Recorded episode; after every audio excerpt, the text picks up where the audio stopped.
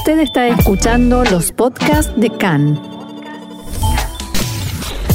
CAN, Radio Nacional de Israel. Bien, y vamos a comenzar con la información. Hoy, lunes 11 de enero, 27 del mes de Tebet, estos son nuestros titulares.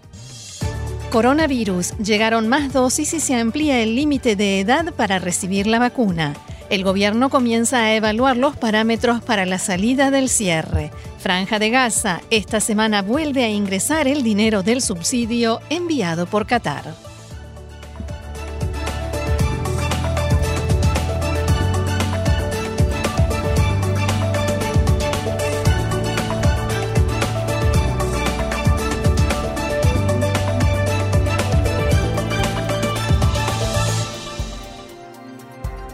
Vamos entonces al desarrollo de la información. Una vez más, comenzamos con coronavirus. Diríamos el corona nuestro de cada día. El Ministerio de Salud informó que el día de ayer se registraron 6.706 nuevos casos de infectados con coronavirus. El total de pruebas realizadas fue de 92.967, por lo que la cantidad de infectados representa un 7,4%. O sea que seguimos con un porcentaje alto. Seguimos con el porcentaje bastante alto. Actualmente hay 69.861 pacientes con el virus activos, activo, de los cuales 1.044 se encuentran en estado grave y 251 requieren la asistencia de un respirador. Desde el inicio de la pandemia se han registrado en Israel 494.338 casos de coronavirus y hasta el día de ayer han fallecido 3.671 personas. Respecto a la campaña de vacunación, ya recibieron su dosis 1.870.652 personas. Hoy en Israel se celebra el Día del Médico y aprovechamos entonces desde aquí, desde CAN en Español, para saludar a todos los médicos que día a día, sobre todo en este año del corona, trabajan tan duro para y seguirán haciéndolo para cuidarnos a todos. Y seguimos. El coordinador nacional de la lucha contra el coronavirus, profesor Nachman Ash, dijo anoche que, a pesar del aumento de la cantidad de pacientes con coronavirus en estado grave, tiene motivos para ser optimista. Ash dijo que estamos en una carrera entre la enfermedad y la vacuna, pero hay lugar para el optimismo. La curva, o sea, del aumento de los contagios, no está subiendo en forma exponencial, sino que comienza a estabilizarse. Respecto del cierre, el coordinador dijo que en estos días se están estableciendo los criterios para la salida del confinamiento y explicó que gracias a las vacunas podrán cambiar los parámetros. Dado que hemos vacunado a la población en riesgo, si vemos un descenso en la si vemos un descenso en la cantidad de enfermos en estado grave, podremos también bajar los parámetros del número de diagnósticos confirmados que establecimos desde el principio tendremos que hacer una evaluación en el curso de esta semana. Hablando de vacunas, un avión de carga de El Al procedente de Bélgica aterrizó en la tarde de ayer en el aeropuerto Ben Gurión trayendo unas 700.000 dosis de vacuna contra el coronavirus de la compañía Pfizer. El primer ministro Netanyahu y el ministro de Salud Yuli Edelstein estuvieron presentes en el aeropuerto para recibir el envío. Netanyahu dijo que es un gran día para el Estado de Israel. Estamos cumpliendo un sueño.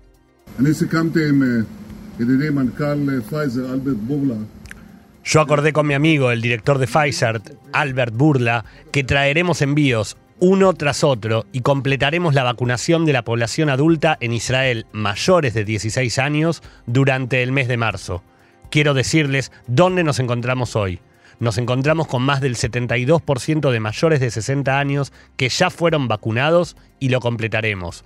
El domingo próximo llegará otro gigantesco envío y comenzamos con la vacunación en la próxima franja de la población, mayores de 50 y seguimos avanzando.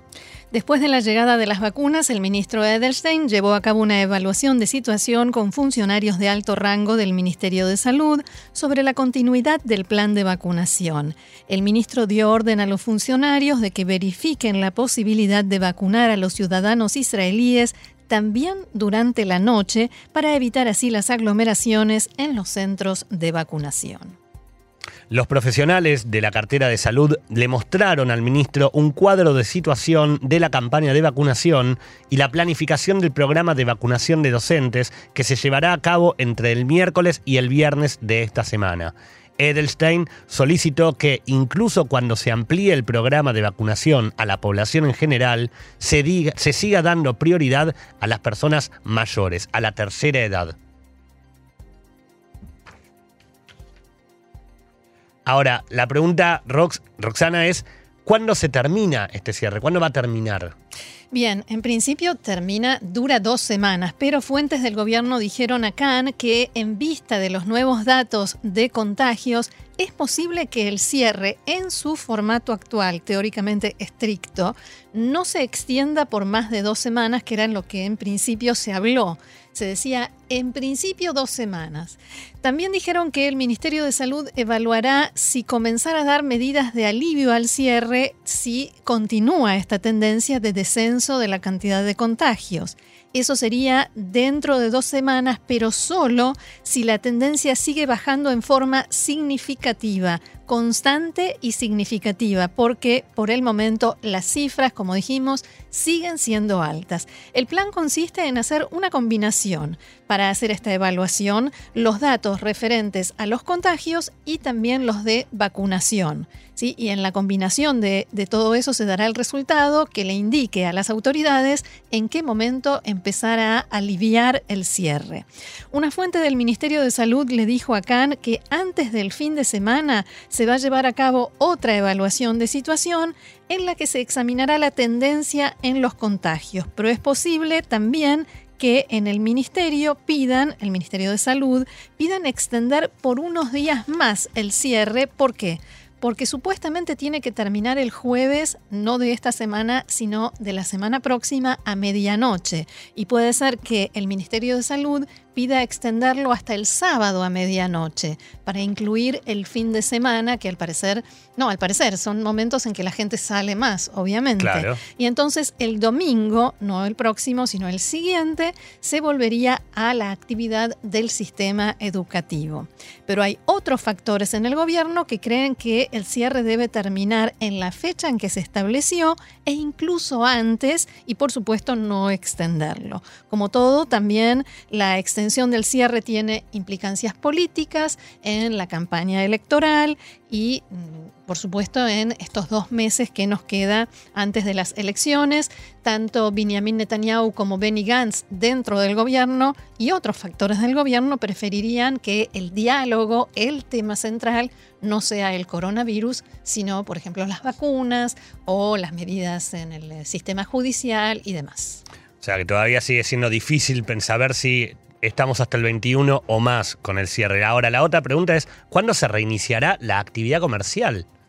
Bueno, después de todo lo dicho sobre la apertura en primera instancia, se está evaluando cómo y cuándo el país irá a una ampliación del reinicio de la actividad, también en áreas que no se abrieron después del segundo cierre, como por ejemplo los restaurantes y los gimnasios. En este sentido, se toma en cuenta como factor principal la cantidad de personas vacunadas.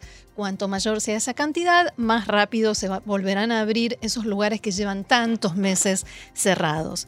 En los primeros debates sobre este tema ya hay desacuerdos eh, dentro del gobierno. Hay como dos grupos.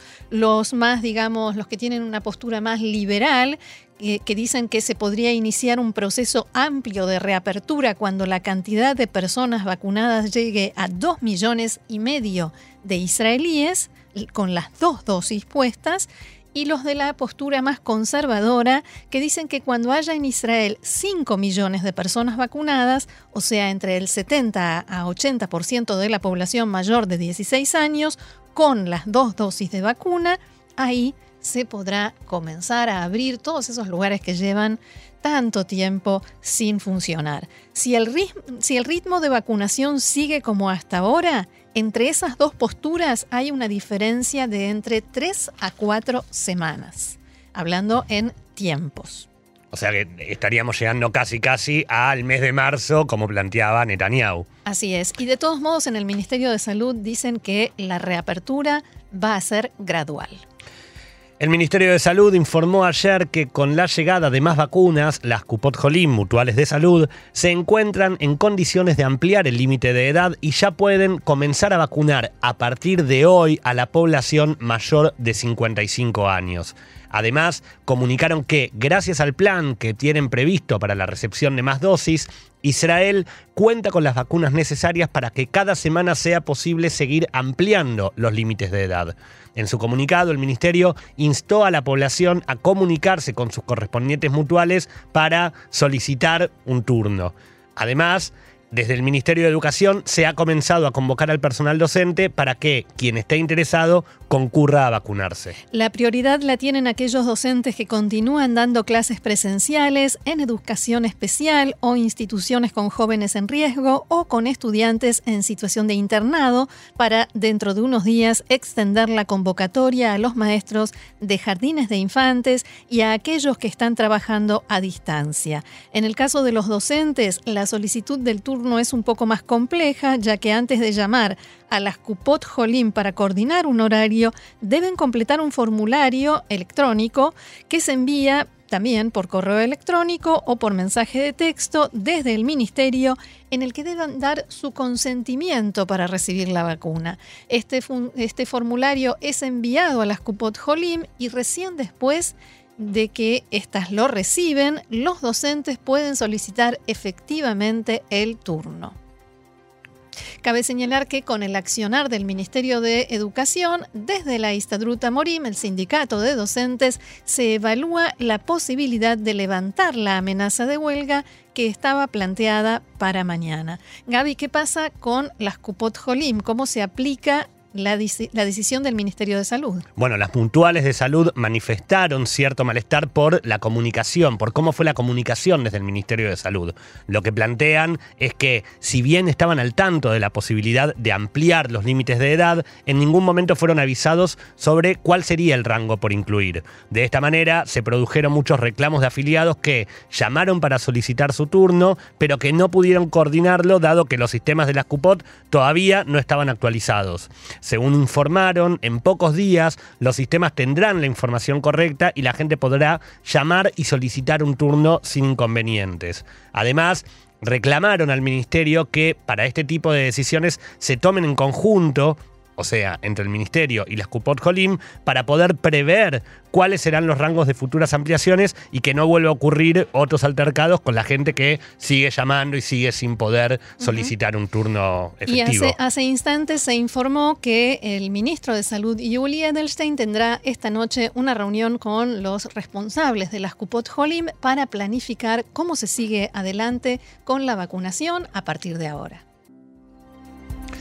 18 minutos pasaron de las 2 de la tarde, continuamos aquí en CAN en español, ahora nos toca empezar a hablar de política, ¿verdad Roxana? Así es, ese ruido era el final de la canción, ¿eh? no, fuimos, no se nos cayó nada. No, no, no fuimos nosotros. Lama Tolejet, ¿por qué te vas? Se fue haciendo ruido la chica. Bueno, en fin, como adelantábamos ayer, Moshe Yaalon dio por terminada su alianza con Yesh Atid de Yair Lapid y comenzó una nueva etapa con su partido Telem pero su primer día no fue tan favorable ni exitoso. ¿Por qué? Porque uno de los candidatos que Yalón incluyó en la lista, el abogado Ayman Aburraya, resultó que es sospechoso de algunos delitos. Por eso, Yalón enseguida difundió un comunicado en el que anunció que decidió anular la candidatura de Abu Raya. En el comunicado, Yalón dice que los valores de Telem, su partido, particularmente el de dar el ejemplo, nos obligan a cumplir y, en primer lugar, ser nosotros mismos los que, los que hacemos lo que exigimos a los demás. Quien sí se quedó con Yalon es el ministro de Ciencia y Tecnología, Izar Shai, que se fue de azul y blanco y ahora pasa a Telem. En otro orden de cosas, Yalon dijo hoy en una entrevista con Khan que tomó la decisión de separarse de Yeshatid porque, a pesar de que Yair Lapid es una persona excelente, en sus palabras, el público israelí no lo ve como una alternativa de gobierno y por eso muchos votantes se dirigen hacia el partido de Guidon Saar o Yemina de Bennett. Y Alon está dispuesto a formar alianza electoral con cualquier partido que no le dé gobierno a Netanyahu y confía en que Naftali Bennett y Gidon Saar no lo harán. Cuando se le reclamó que él también estuvo en un gobierno con Netanyahu, Alon respondió lo siguiente. Yo estoy dispuesto hoy a elogiar la labor de Netanyahu hasta 2015, pero en el momento en que vi lo que también Gantz vio, Guidon Saar, incluso Zeev Elkin, Elkin hasta hace dos semanas, antes de que vio la luz, esto dicho entre comillas, me criticaba, me dijo que soy obsesivo respecto de Netanyahu. Todos ellos se fueron del Likud, tanto Saar como Elkin.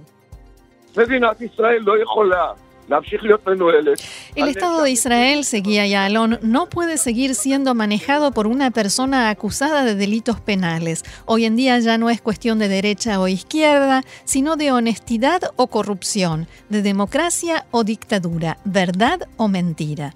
Desde Yeshatid, la legisladora mayor general retirada Orna Barbibay lamentó la decisión de Yalon.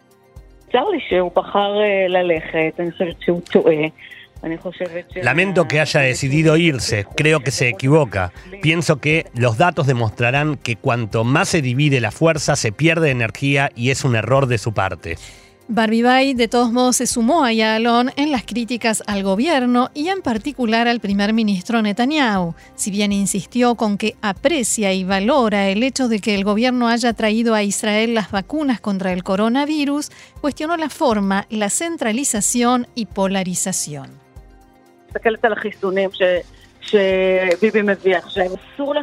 Observo las vacunas que Bibi trae ahora.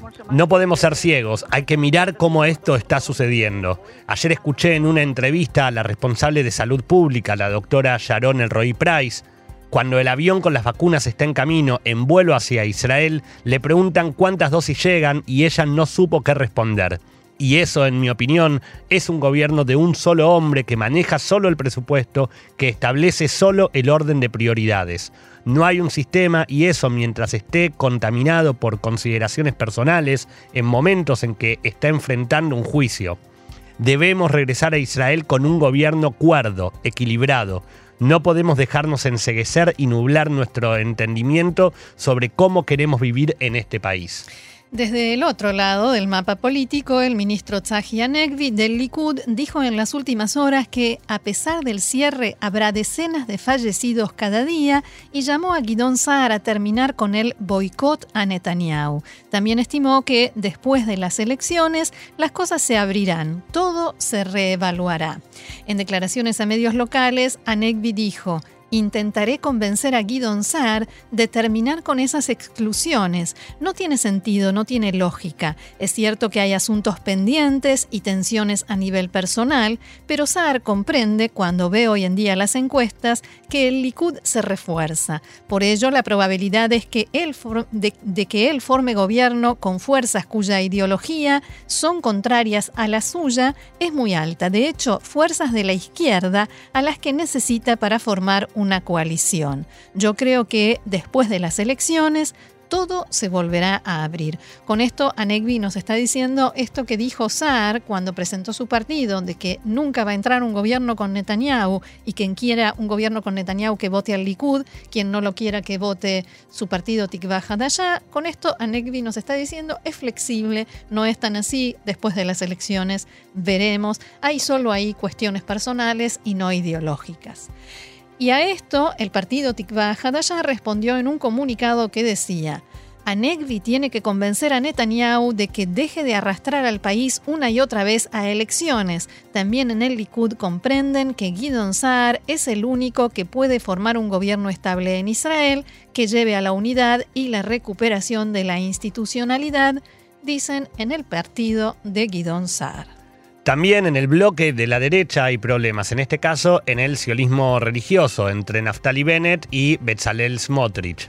Y Smotrich parece haber encontrado un elemento con el cual amenazar a Bennett, ¿verdad, Roxana? Uf, ahí hay un conflicto serio.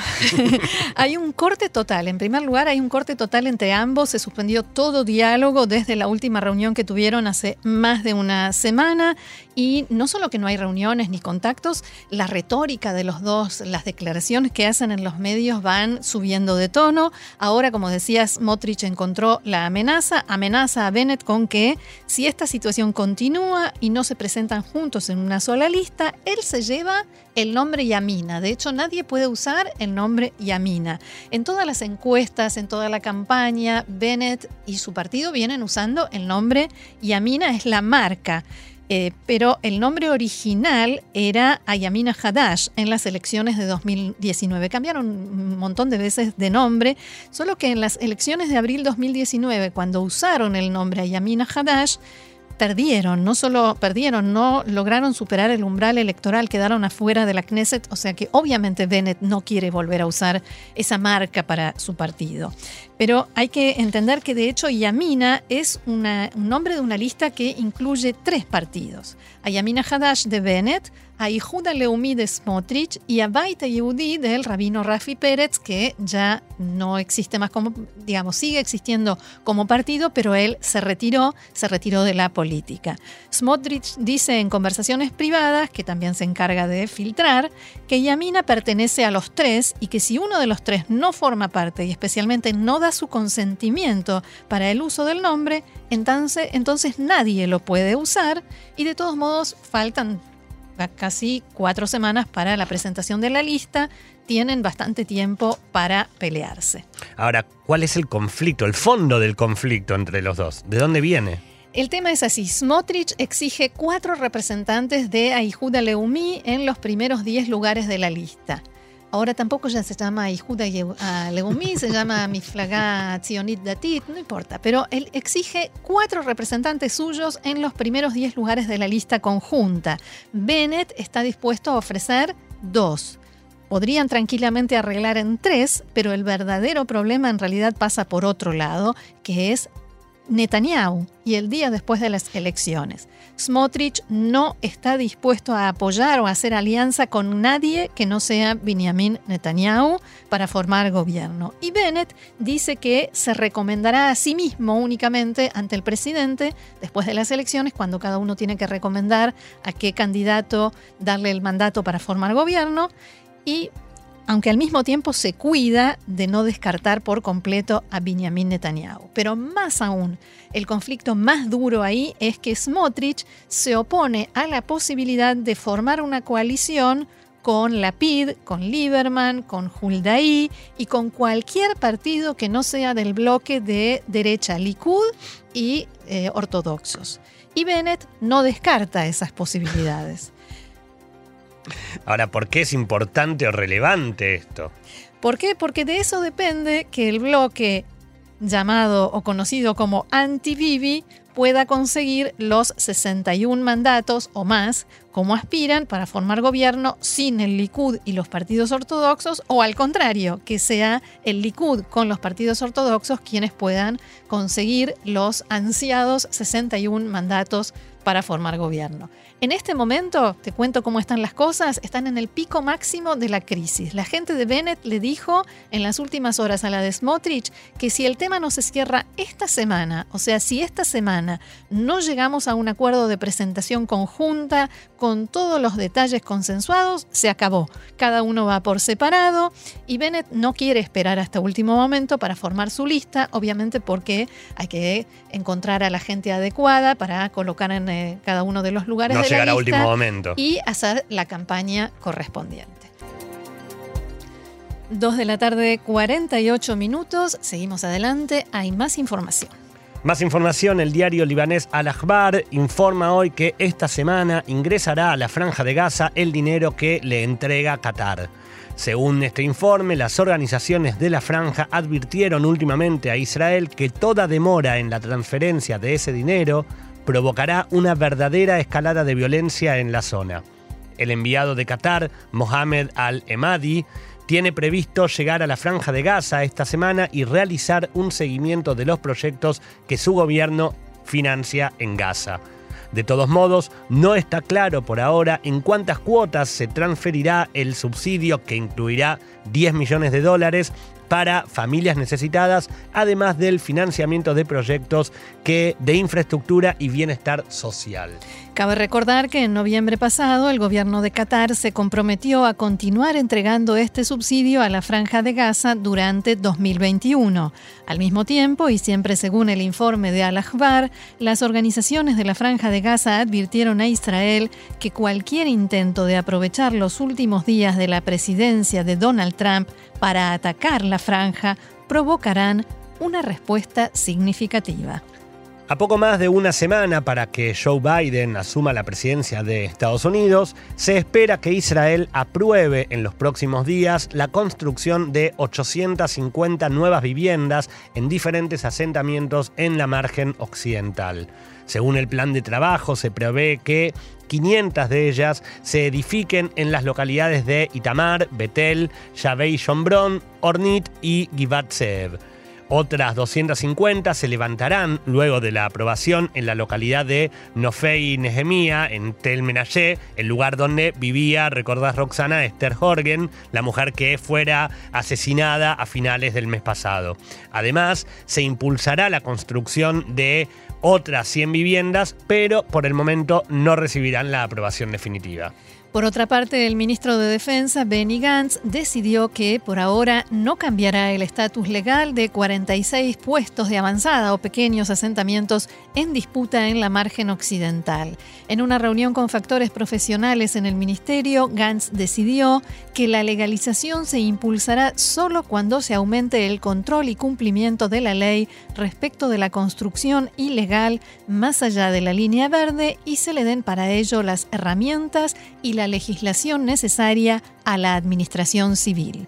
La mayoría de esos puestos se construyeron sobre tierras pertenecientes al Estado y miles de israelíes viven en ellos. Representantes de los habitantes de dichos lugares exigen desde hace años que se legalice su estatus, pero por el momento tampoco el primer ministro Netanyahu aceptó esta demanda. En las últimas horas, Tzal informó que el comandante del batallón de reconocimiento de la brigada Godani, teniente coronel Ayub Kayuf, fue atacado en, cerca del asentamiento Kedumim durante una manifestación por la muerte del adolescente Aubia Sandak en una persecución policial después de un incidente con lanzamiento de piedras. El ejército informó que un, manifestante, Yehuda Shimon, golpeó al comandante con sus puños. El oficial y los soldados que se encontraban con él detuvieron al atacante hasta la llegada de la policía que lo arrestó junto con otros de los presentes sospechosos de provocar disturbios violentos. En la protesta que se llevó a cabo en la noche del sábado, un grupo de colonos bloqueó una carretera después de que en el lugar se produjera un embotellamiento debido a que los vehículos tenían bloqueado el paso, los soldados ordenaron a los manifestantes que se retiraran del lugar. Estos se negaron y los militares procedieron entonces a desalojarlos hacia un costado de la ruta. Según el informe de Tzal, en ese momento uno de los manifestantes atacó con violencia al comandante del batallón. El teniente coronel Cayuf presentó una denuncia ante la policía. Desde el ejército difundieron un comunicado según el cual el comandante en jefe Aviv Kojavi condena enérgicamente el ataque al oficial de Tzal y considera sumamente grave el comportamiento violento y criminal de uno de los colonos de la zona de Samaria. El texto continúa. Kojavi sostiene que el ataque a los soldados de Tzal, que trabajan día y noche para garantizar la seguridad de los ciudadanos del país por parte de colonos que los soldados protegen es un comportamiento indebido que debemos condenar y contra el cual debemos actuar enérgicamente, además de enjuiciar a los involucrados. También el ministro de Defensa, Benny Gantz, difundió un comunicado de repudio por lo sucedido y tanto él como Kojavi se comunicaron con el teniente coronel Kayuf para manifestarle su apoyo. Volvemos a una noticia que tiene que ver con corona. Gaby. Volvemos al coronavirus. El director del área de Cupot Jolim en el Ministerio de Salud, Lior Barak, envió una carta al Departamento de Control e Inspección del Sistema Sanitario y a los directores de las mutuales para denunciar un fenómeno que se produce en la campaña de vacunación y pedir que las autoridades tomen medidas. Cupot Jolim que vacunan a personas no afiliadas a cambio de la promesa de que se cambiarán de Cupot Jolim. O sea, que si yo pertenezco a Maccabi, pero me ofrecen en Clalit que me vacunan, aunque no sea afiliada a Clalit, pero a cambio de que me pase de Cupat Jolim, eso no está bien y además no es legal. Exactamente. En las últimas semanas hubo muchos comentarios en redes sociales de israelíes que no lograron recibir la vacuna en la mutual de salud a la que están afiliados, como desde otras Cupot Jolim les ofrecieron vacunarlos a cambio de que se afilien. El representante del Ministerio de Salud escribió en su carta que se trata de una actividad delictiva y amenazó con que prohibirá la vacunación en las clínicas en las que se produzcan esos traslados de afiliados.